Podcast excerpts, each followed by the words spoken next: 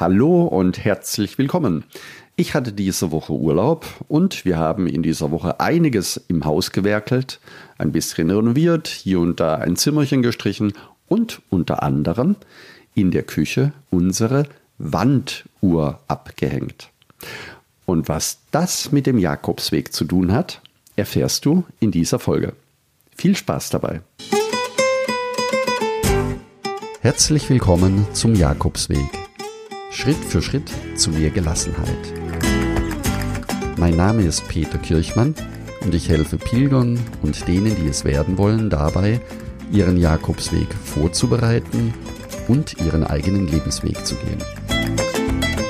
Und jetzt viel Spaß bei dieser Folge.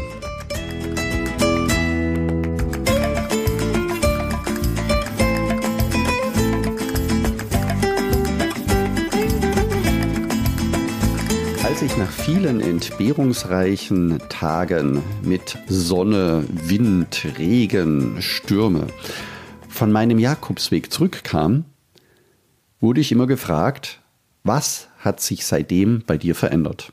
Da kam von mir als Antwort, ich trage keine Armbanduhr mehr.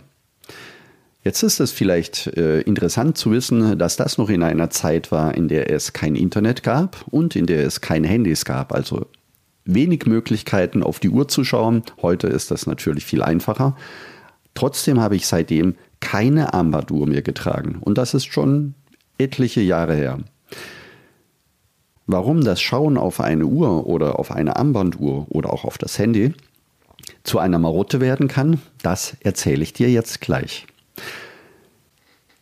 Ich hatte diese Woche Urlaub und wir haben einiges am Haus gewerkelt, unter anderem auch Zimmerwände gestrichen und unter anderem in der Küche die Wanduhr abgehängt.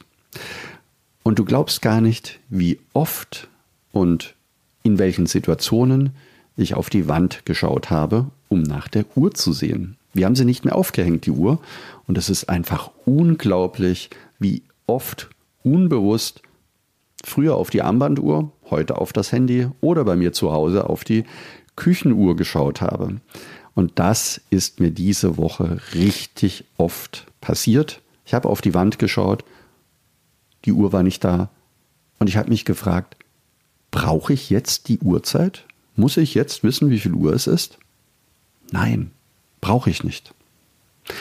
Im Gegenteil, es ist befreiend, nicht immer zu wissen, wie viel Uhr es ist, beziehungsweise auf die Uhr zu schauen, obwohl ich gar keine Uhrzeit benötige, obwohl ich keine Termine habe.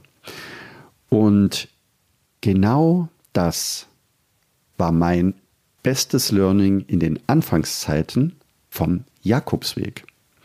Viele hatten mich zu der Zeit gefragt, was hat sich jetzt in deinem Leben verändert? Es waren viele Dinge, aber eine Antwort konnte ich immer geben. Ich trage seitdessen, seitdem keine Armbanduhr mehr. Und das, wie gesagt, war zu einer Zeit, als es kein Internet gab, keine Handys gab, man also auf die Uhr, auf seine Armbanduhr schauen musste, wenn man wissen wollte, wie viel Uhr es ist. Ich hatte aber auf dem Jakobsweg eine so, ein so gutes Gespür entwickelt, dass ich monatelang ziemlich genau auf die Minute sagen konnte, wie viel Uhr es ist. Anhand des Wetters, anhand meines Gefühls, anhand einer inneren Uhr. Und wenn du auf dem Jakobsweg unterwegs bist oder auch zu Hause, ich weiß nicht, wie es dir geht, wie oft du tagsüber auf die Uhr schaust ohne dass du eigentlich schauen müsstest, ohne dass ein Termin ansteht. Schreib mir das mal gerne oder sag mir das mal gerne, wie oft du täglich auf die Uhr schaust. Was schätzt du? Und dann beobachte das mal, wie oft es tatsächlich ist. Also ich bin diese Woche ganz schön neugierig geworden und ich kann dir gar nicht sagen, es ist viel, viel öfter, wie ich eigentlich denke, dass ich auf die Uhr schaue. Und das brauche ich nicht. Auf dem Camino kannst du zeitlos sein. Ja, aber ich muss ja rechtzeitig in der Herberge ankommen, sonst gibt es kein Bett mehr.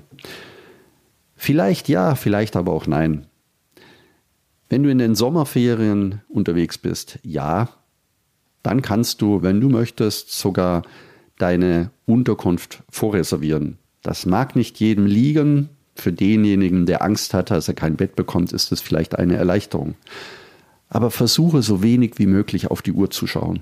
Auch unterwegs. Wie oft kommt es vor, dass du auf dein Handy schaust? Wie viel Uhr ist es? Ha, wie lang muss ich noch laufen? Wie viel Kilometer bin ich gelaufen? Seit wann bin ich unterwegs? Das spielt keine Rolle auf dem Camino. Im Gegenteil, es ist eine Riesenchance auszuprobieren, wie sich dein Leben anfühlt, wenn du nicht immer auf die Uhr schaust. Und das würde ich dir für heute sehr, sehr gerne mit auf den Weg geben, denn es macht das Leben leichter. Am Anfang wird es eine Umstellung sein. Und wenn ich etwas vom Jakobsweg gelernt habe, dass genau diese Dinge, die unterwegs dir schwerfallen zunächst, am Ende des Weges für dich völlig normal sind. Du wirst am Ende nach drei, vier Wochen oder auch wenn du nur zwei Wochen unterwegs bist, nicht mehr unbedingt auf die Uhr schauen müssen, weil du merkst, es gibt andere Dinge, die wichtig sind, beziehungsweise du wirst erkennen, dass du auch ein Gespür für die Zeit entwickeln kannst. Und das in den Alltag mitnehmen, ist ein wunderbares Geschenk. Du wirst stressfreier werden. Und nach dieser Woche werde ich ebenfalls nicht mehr so oft auf die Uhr schauen, weil sie nicht mehr dort hängt, wo sie normalerweise hing. Und ich werde lernen, damit umzugehen, nicht mehr instinktiv etwas zu wollen, was ich gar nicht benötige. Ja, und wenn du noch mehr Tipps erfahren möchtest, dann lade ich dich ein zum Buen Camino Club.